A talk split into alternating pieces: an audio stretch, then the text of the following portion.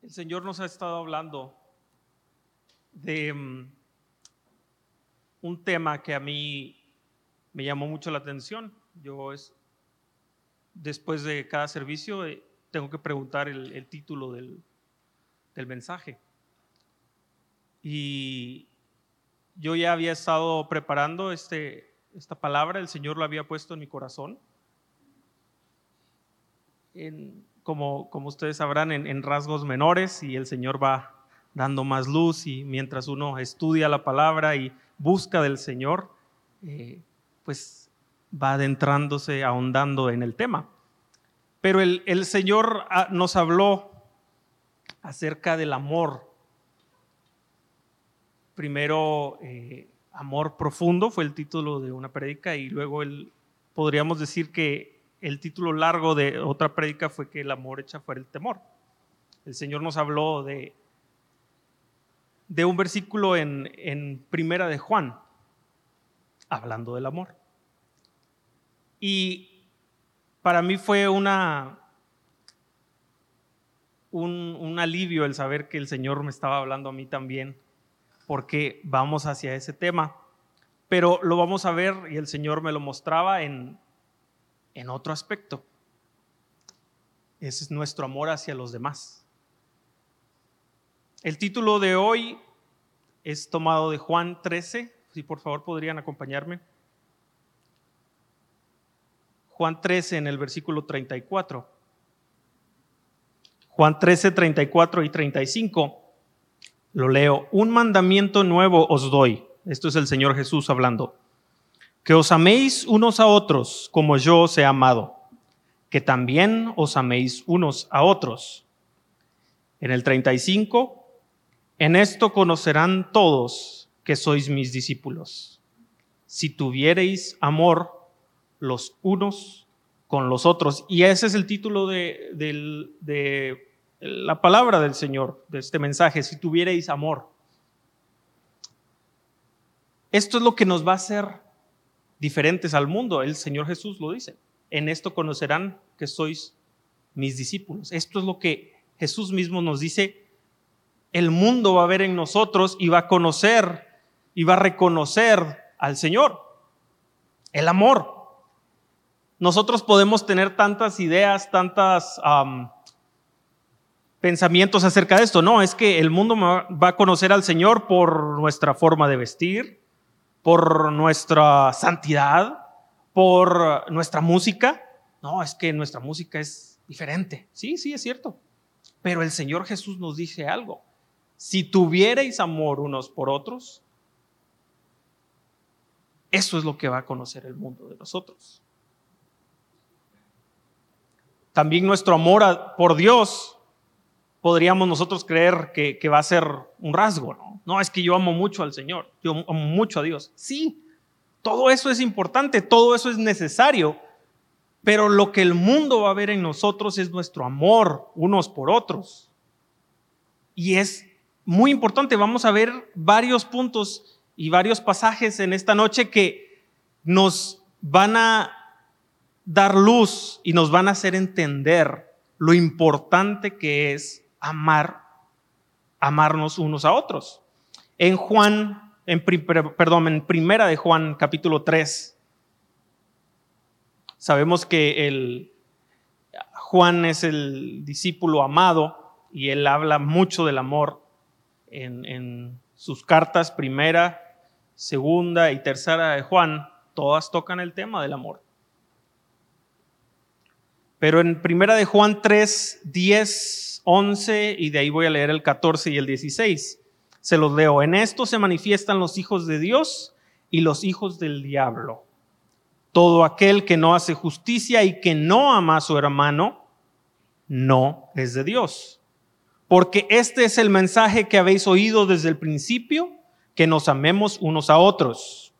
El 14, nosotros sabemos que hemos pasado de muerte a vida en que amamos a los hermanos. El que no ama a su hermano permanece en muerte.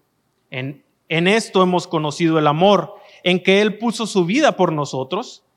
También nosotros debemos poner nuestras vidas por los hermanos. Muy claro.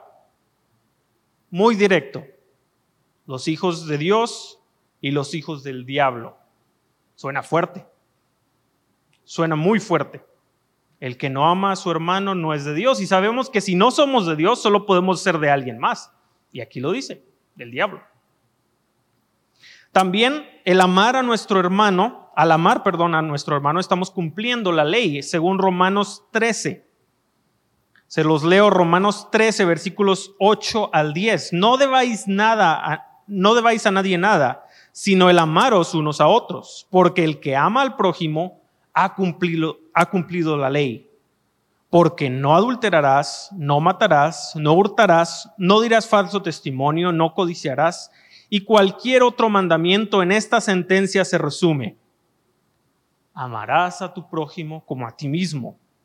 El amor no hace mal al prójimo, así que el cumplimiento de la ley es el amor. Y si nos ponemos a pensar en la ley, lo que el Señor nos pide que hagamos, ¿sí? No voy, no voy a mentir, no queremos engañar a nuestro hermano, estamos haciéndole daño a, nuestro prójimo al mentir. Obviamente no queremos hurtar, vamos a hacerle daño a nuestro hermano. Y así cada punto de la ley. El Señor Jesús lo resume en amarás a tu prójimo como a ti mismo y amarás al Señor tu Dios con todo tu corazón.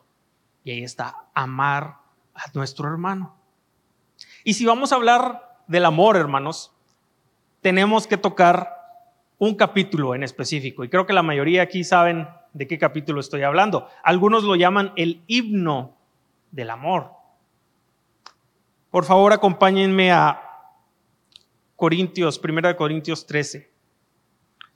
Bueno, pero antes, ahí en, en 1 Corintios 13, antes de eso quiero explicarles algo. Creo que también muchos sabemos que en el griego hay tres palabras, tres palabras que traducidas al español las leemos como amor. ¿Sí? Y se las digo. La primera es eros, la que nos habla del amor eh, en un matrimonio, el amor que hay en el matrimonio y nos habla de el amor como algo apetecible, algo, este, algo apetecible, dejémoslo así. Filia es un amor o un gusto por algo, es una afinidad. Filia. Y la tercera palabra que traducida al español es amor es ágape. El amor, y se los leo la descripción, que persiste a pesar de las circunstancias. Un amor que busca el bien de quien se ama por encima de todo interés. Y algunos comentaristas lo explican como eh, un amor que va más allá de las emociones y se vuelve acción al buscar el bien de otros. Y este es el amor del que vamos a ver ahorita. Este capítulo, 1 Corintios 13, el Señor Jesús cuando habla del amor, habla de este tipo de amor. Va más allá de las emociones y se vuelve acción al buscar el bien de otros. Ahora, con un poquito más de entendimiento de lo que el Señor nos está pidiendo, leamos Primera de Corintios 13. Pero antes del 13 quiero leer el contexto en el cual el apóstol Pablo está escribiendo este himno al amor. En el capítulo 12, él está hablando de los dones espirituales y lo importante que son dentro de la iglesia. Debemos buscar los dones se los leo yo en el 27, 12, 27, 1 Corintios 12, 27. Vosotros, pues, sois el cuerpo de Cristo y miembros cada uno en particular. Y a unos puso Dios en la iglesia, primeramente apóstoles, luego profetas.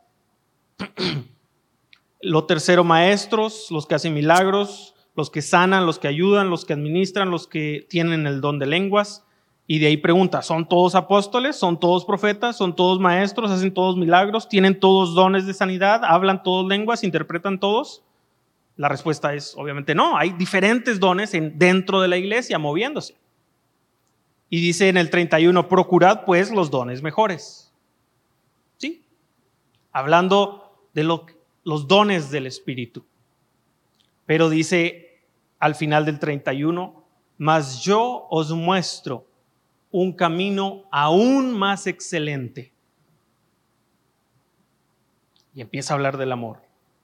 Si yo hablase lenguas humanas y angélicas y no tengo amor, vengo a ser como metal que resuena o tímbalo que, eh, o címbalo, perdón, que retiñe. Y si tuviese profecía y entendiese todos los misterios y toda ciencia, y si tuviese toda la ley, de tal manera que trasladase los montes y no tengo amor, nada soy. Y si repartiese todos mis bienes para dar de comer a los pobres, y si entregase mi cuerpo para ser quemado, y no tengo y no tengo amor, de nada me sirve. El amor es sufrido, es benigno, el amor no tiene envidia, el amor no es jactancioso, no se envanece, no hace nada indebido, no busca lo suyo, no se irrita, no guarda rencor, no se goza de la injusticia, más se goza de la verdad. Todo lo sufre, todo lo cree, todo, es, todo lo espera y todo lo soporta. Amén. A veces este, este pasaje es usado en el contexto del amor entre un esposo y una esposa. Y sí, aplica el amor, todas estas facetas del amor las vemos en el matrimonio. Pero lo que está hablando aquí Pablo, el tipo de amor, está hablando de la iglesia también. Está hablando de nuestro prójimo, tal vez no solo dentro de la iglesia. Y vamos a desglosar un poquito este, este pasaje del versículo 1 al 7. Y buscando, el Señor me mostraba varias cosas en estos versículos.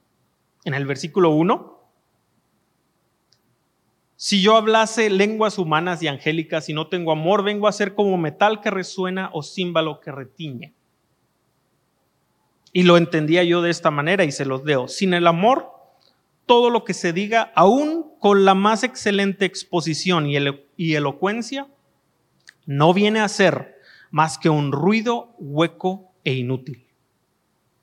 Y es interesante las palabras en el original que el apóstol usa, como metal que resuena y címbalo que retiñe, porque son las mismas palabras con las que, que se usaban para describir un ritual pagano específicamente de dos dioses paganos. Y los historiadores en esa época, ahora podemos leer, y lo describen como un estrépito de platillos y de trompetas. Y es esto lo que está describiendo Pablo. ¿Puedo yo hablar lenguas Puedo yo ser usado también por el Espíritu, pero si no tengo amor, venimos a ser semejantes a un culto pagano, a un sacrificio a los dioses abominables. Y saben, esas fiestas que Pablo está describiendo son conocidas como las bacanales y las liberalias. Y esas dos palabras, especialmente la bacanal, ahora la usamos como una palabra. Así es que se pueden dar una idea qué tipo de pecado, de abominaciones está hablando Pablo allí. Y lo asemeja a no tener amor. Si no tenemos amor. En el versículo 2, y si tuviese profecía y entendiese todos los misterios y toda ciencia, y si tuviese toda la fe de tal manera que trasladase los montes y no tengo amor, nada soy. Aquí habla del conocimiento, ciencia, el don de ciencia. Es el conocimiento de, aún de lo que está por venir. También habla de una fe portentosa. El Señor Jesús nos habló de esa fe. Hay un capítulo dedicado a la fe. Así que sabemos lo importante que es, pero necesita estar acompañada del amor. Y ¿Qué podríamos hacer por fe? En Hebreos 11, que es el capítulo de la fe, en Hebreos 11, en el versículo 33, se lo leo yo, dice, por fe conquistaron reinos, hicieron justicia, alcanzaron promesas, taparon bocas de leones, apagaron fuegos impetuosos, evitaron filo de espada, sacaron fuerzas de debilidad, se hicieron fuertes en batalla, pusieron en fuga ejércitos enemigos. Pero si no tenemos amor, y dice aquí la palabra, nada soy. No dice soy menos, soy poco. No dice ah, me resta un poquito de lo que ya soy. No, dice nada soy. Literalmente nada. Esa es la palabra que el apóstol Pablo usa. Si no tenemos amor. Versículo 3. Y si repartiese todos mis bienes para dar de comer a los pobres, y si entregase mi cuerpo para ser quemado y no tengo amor, de nada me sirve. Aquí yo veía algo y, los comentaristas lo llaman el deporte de la caridad. Podemos practicar el deporte de la caridad. Y sabe que eso solo va a alimentar nuestro orgullo. Y el orgullo no conoce el amor. Solo es cruel. El orgullo. Hace hablado todos, ve de menos a, a los demás. Ah, pero yo doy mucho.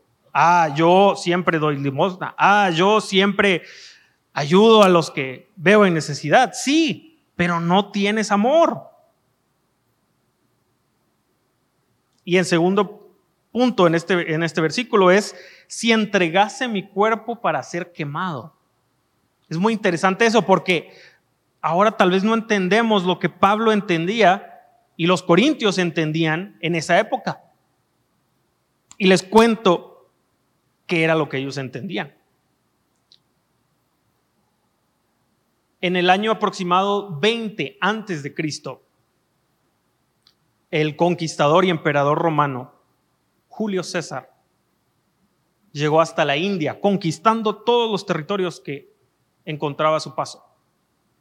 Llegó a la India, conquistó parte de la India y trajo consigo a gente de la India.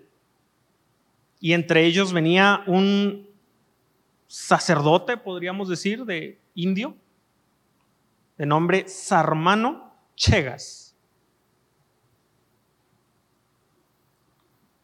Él llegó a Atenas después de que llegó al imperio romano como un hombre libre. Y lo que él hizo fue que por su religión se inmoló, entregó su cuerpo para ser quemado. Pero antes de morir, pidió que se escribiera esto en su cripta. 19 antes de Cristo, Sarmano Chegas, indio de Barbosa, que según la costumbre tradicional de los indios, se inmortalizó y yace aquí. ¿Con qué fin nos estamos sacrificando nosotros por los demás? ¿Para que sea reconocido nuestro nombre? ¿Para inmortalizarnos?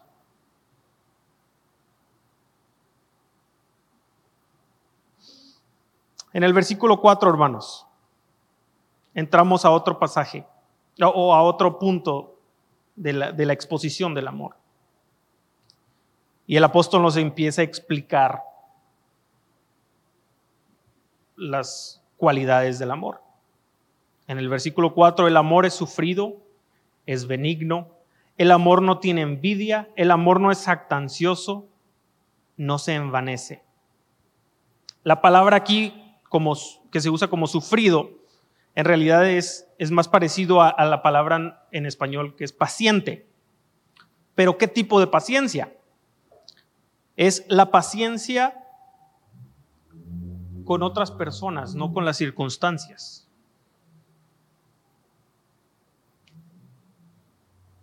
Da la imagen, esta palabra, de una persona ofendida que decide no tomar venganza.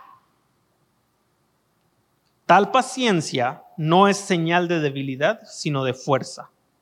No es derrotismo, sino el único camino a la victoria.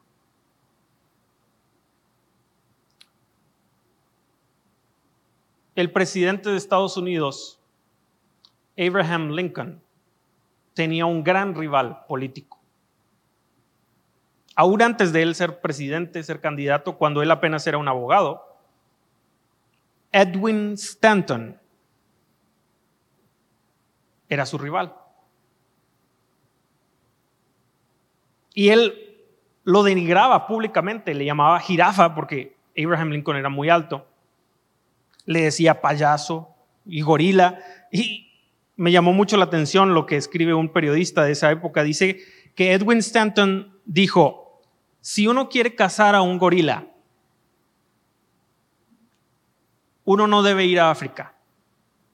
Uno tiene que ir a Springfield, Illinois, y ahí va a encontrar muchos gorilas. De esa ciudad era Abraham Lincoln, ahí vivía él. Y Lincoln, y busqué, a todo esto él no respondió.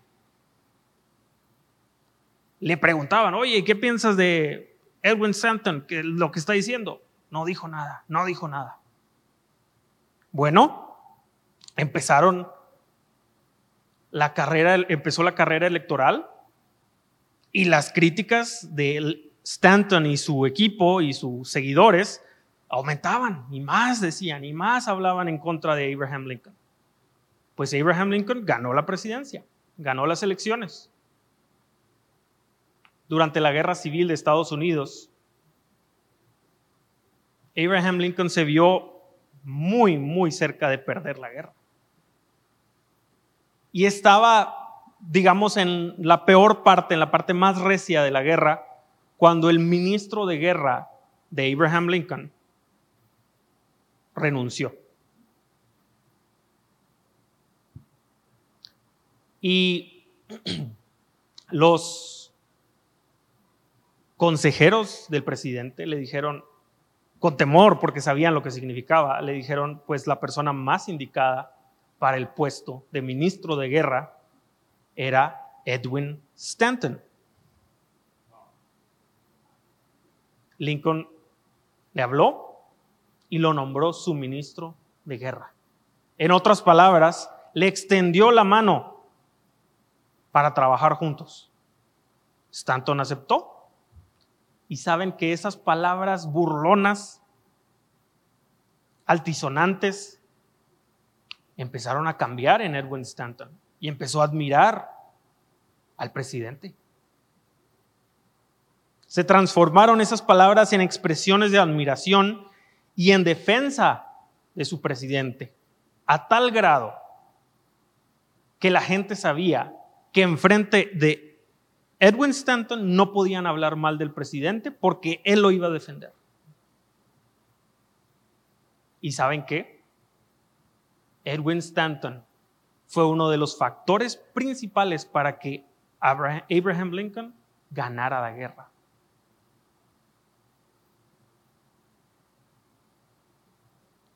A los pocos días de terminar la guerra civil, el presidente fue asesinado. Y escribe un reportero de la época que en el lecho de la muerte, de muerte del presidente, de rodillas, Edwin Stanton llorando desconsoladamente dijo, aquí yace el más grande de los regidores que el mundo haya conocido. Podemos decir que la paciencia del amor triunfó.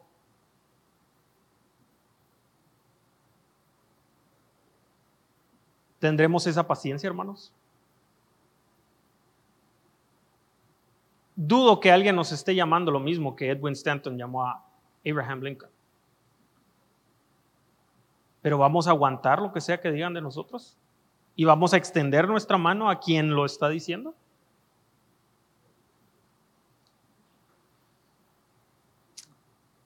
Otra palabra aquí en el versículo 4 de 1 de Corintios 13 es la palabra benigno.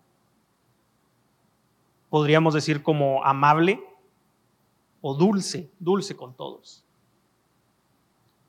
Y el ejemplo que yo veía para esta palabra para contrastar esta idea es del rey Felipe II de España. A finales de 1500, él llegó al trono, de los años 1500, y era conocido por su devoción y su religiosidad. Él no tenía tantos escándalos como otros reyes sí, lo, sí los habían tenido. Era un hombre de palabra, dicen, fervoroso, devoto. No se perdía ninguna reunión de su religión católica. Pero ¿saben qué? Él inició una de las inquisiciones más sangrientas de su época. Así es que nosotros también podemos ser muy devotos, muy cristianos, amar al Señor y cumplir todo lo que nos pide. Pero si no somos benignos, hermanos, vamos a tener una inquisición dentro de nuestros hermanos. Vamos a matar a nuestros hermanos. Seamos benignos no es jactancioso, no se da su propia importancia.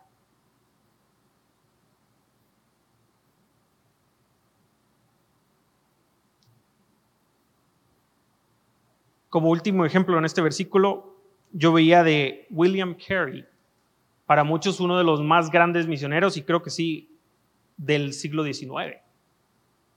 Un hombre importantísimo hizo una obra en Asia, especialmente en India, que hasta el día de hoy se ven frutos. Y él era zapatero antes de su época, antes de, perdón, de ser misionero.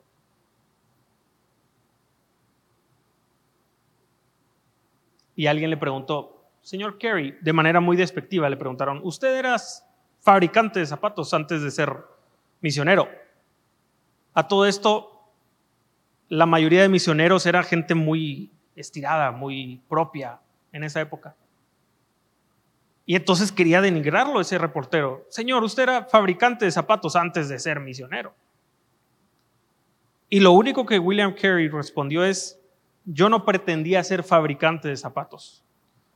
Yo solo podía remendarlos. Un hombre en el Señor, con un fruto, con almas, pero él no pretendía ponerse a defender, ponerse a decir, no, es que yo sí era alguien e-". antes como misionero. No, no se jactó, no se dio importancia. Seamos así, hermanos. Seamos así. Vamos al versículo 5.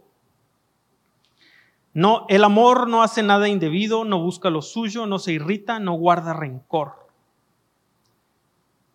En la, en la frase no busca lo suyo, podríamos decir que no reclama sus derechos. No reclama sus derechos. Y el Señor me hacía esta pregunta, ¿qué tipo de cristianos vamos a ser?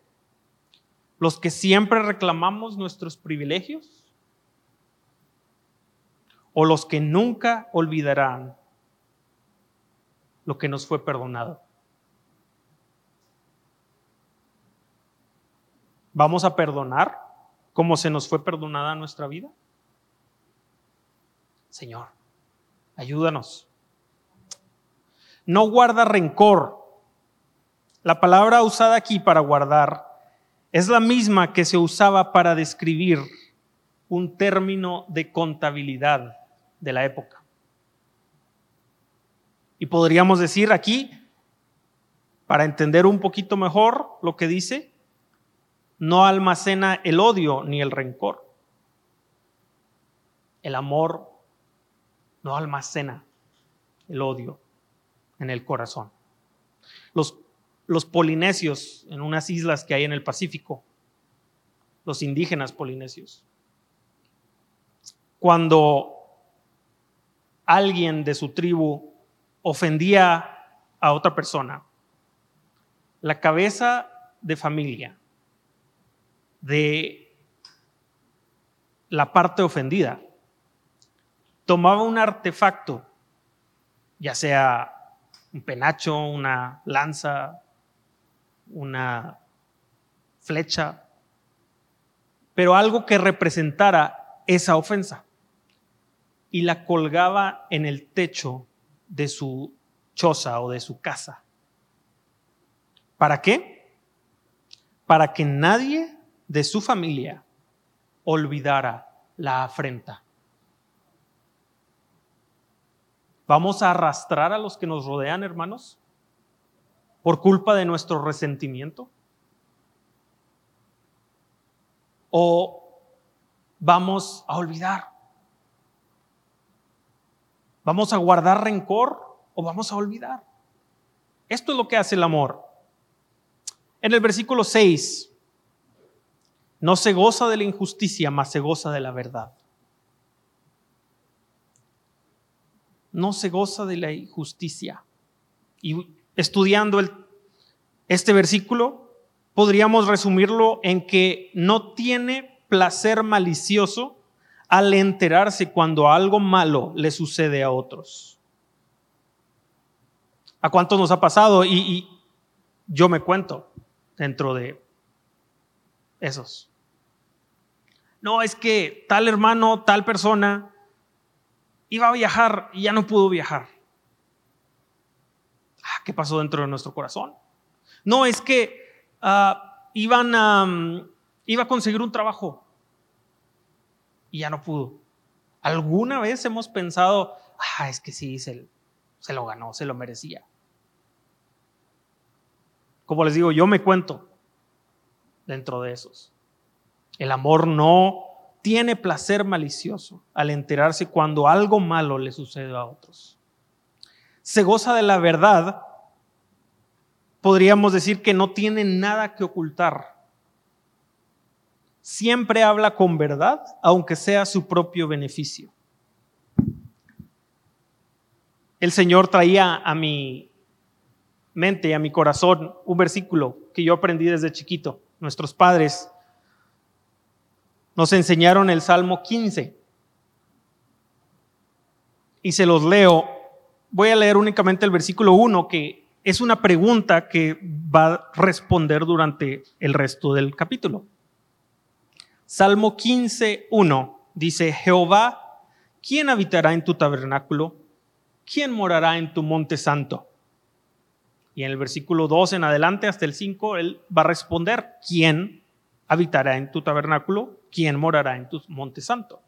El versículo 4 dice, aquel a cuyos ojos el vil es menospreciado, pero honra a los que temen a Jehová.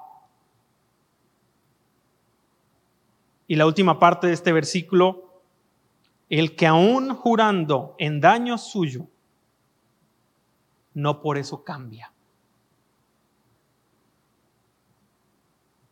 Vamos a gozarnos en la verdad, hermanos. ¿Y saben lo que dice terminando este salmo? El que hace estas cosas no resbalará jamás. Por último, en este capítulo, Corintios 13, primera de Corintios 13, el versículo 7. Todo lo sufre, todo lo cree, todo lo espera, todo lo soporta.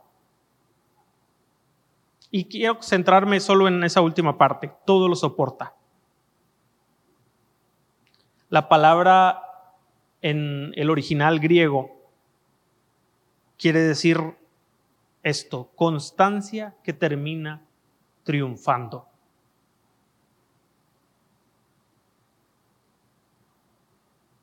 George Matheson. Nosotros cantamos con el coro de la iglesia, cantamos un himno de él. Hazme un cautivo, oh Dios. Era, George Matheson era un estudiante en el Instituto Bíblico y a los 20 años, durante sus estudios, perdió completamente la vista. Él estaba comprometido para casarse y su prometida, al darse cuenta lo que le esperaba, tenía, iba a tener que cuidar a un ciego por el resto de su vida. Ella lo dejó. Y él terminó sus estudios lo nombraron ministro de una iglesia y una hermana de él lo cuidaba. Dice él, escribe que él, ella era quien transcribía sus sermones y también la que lo ayudaba a memorizarse los sermones de cada semana para él poder predicar. Recuerden que él estaba ciego completamente. Pero al pasar los años, ella se casó. Y dicen, bueno, él mismo escribe, él dice que la noche de la boda de su hermana, él se dio cuenta que iba a estar solo. Solo en su ceguera, solo en para hacer todas sus cosas. Sola, él iba a estar solo en una casa que dice que su hermana misma lo ayudaba a caminar en esa casa. El desconsolado empezó a meditar en el amor de Dios. Y fue allí donde Dios le dio la letra de su himno más conocido. Les leo el, el primer verso. Oh amor que nunca me abandonas, descanso en ti mi alma cansada te devuelvo la vida que te debo, y así en el océano de tu amor, más rica y llena será. Él dijo, y él escribió, que él quería aceptar la voluntad de Dios, no con muda resignación, sino con santo gozo, no solo sin murmurar, sino con un canto de alabanza para él. Este es el amor al que somos llamados, hermanos.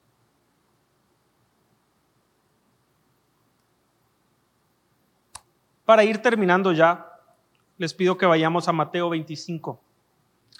Y aquí creo que nos terminaremos de dar cuenta de lo importante que es el amor y mostrar el amor. En el versículo 31 Vamos a leer del 31 al 46, 45. Cuando el Hijo del Hombre venga en su gloria y todos los santos ángeles con él, entonces se sentará en su trono de gloria y serán reunidas delante de él todas las naciones y apartará los unos de los otros como aparta el pastor las ovejas de los cabritos y pondrá las ovejas a su derecha y los cabritos a su izquierda entonces el rey dirá a los de su derecha, venid benditos de mi Padre, heredad del reino preparado para vosotros desde la fundación del mundo. Porque tuve hambre y me disteis de comer, tuve sed y me disteis de beber, fui forastero y me recogisteis, desnudo y me cubristeis, enfermo y me visitasteis, en la cárcel y vinisteis a mí. Entonces los justos le responderán diciendo, Señor, ¿Cuándo te vimos hambriento y te sustentamos? ¿O sediento y te dimos de beber? ¿Y cuándo te vimos forastero y te recogimos? ¿O desnudo y te cubrimos? ¿O cuándo te vimos enfermo o en la cárcel y vinimos a ti? Y respondiendo, el rey les dirá, de cierto os digo que en cuanto lo hicisteis a uno de estos mis hermanos más pequeños, a mí lo hicisteis. Entonces dirá también a los de la izquierda, apartaos de mí, malditos, al fuego eterno preparado para el diablo y sus ángeles, porque tuve hambre y no me disteis de comer, tuve sed y no me disteis de beber, fui forastero y no me recogisteis, estuve desnudo y no me cubristeis, enfermo y en la cárcel y no me visitasteis. Entonces también ellos le responderán diciendo, Señor, ¿Cuándo te vimos hambriento, sediento, forastero, desnudo, enfermo o en la cárcel y no te servimos? Entonces le responderá diciendo, de cierto os digo que en cuanto no lo hicisteis a uno de estos más pequeños, tampoco a mí lo hicisteis. Hermanos, vamos a ser juzgados por cuanto amamos a nuestro hermano. Y no vamos a ser juzgados, hermanos, por cómo amamos a los que nos era fácil amar.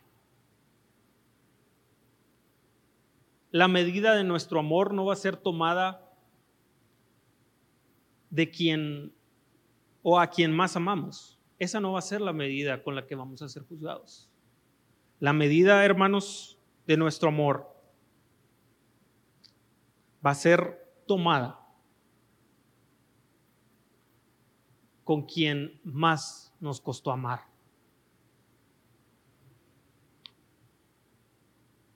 Que el Señor nos permita crecer en el amor unos con otros, hermanos. Que Dios les bendiga.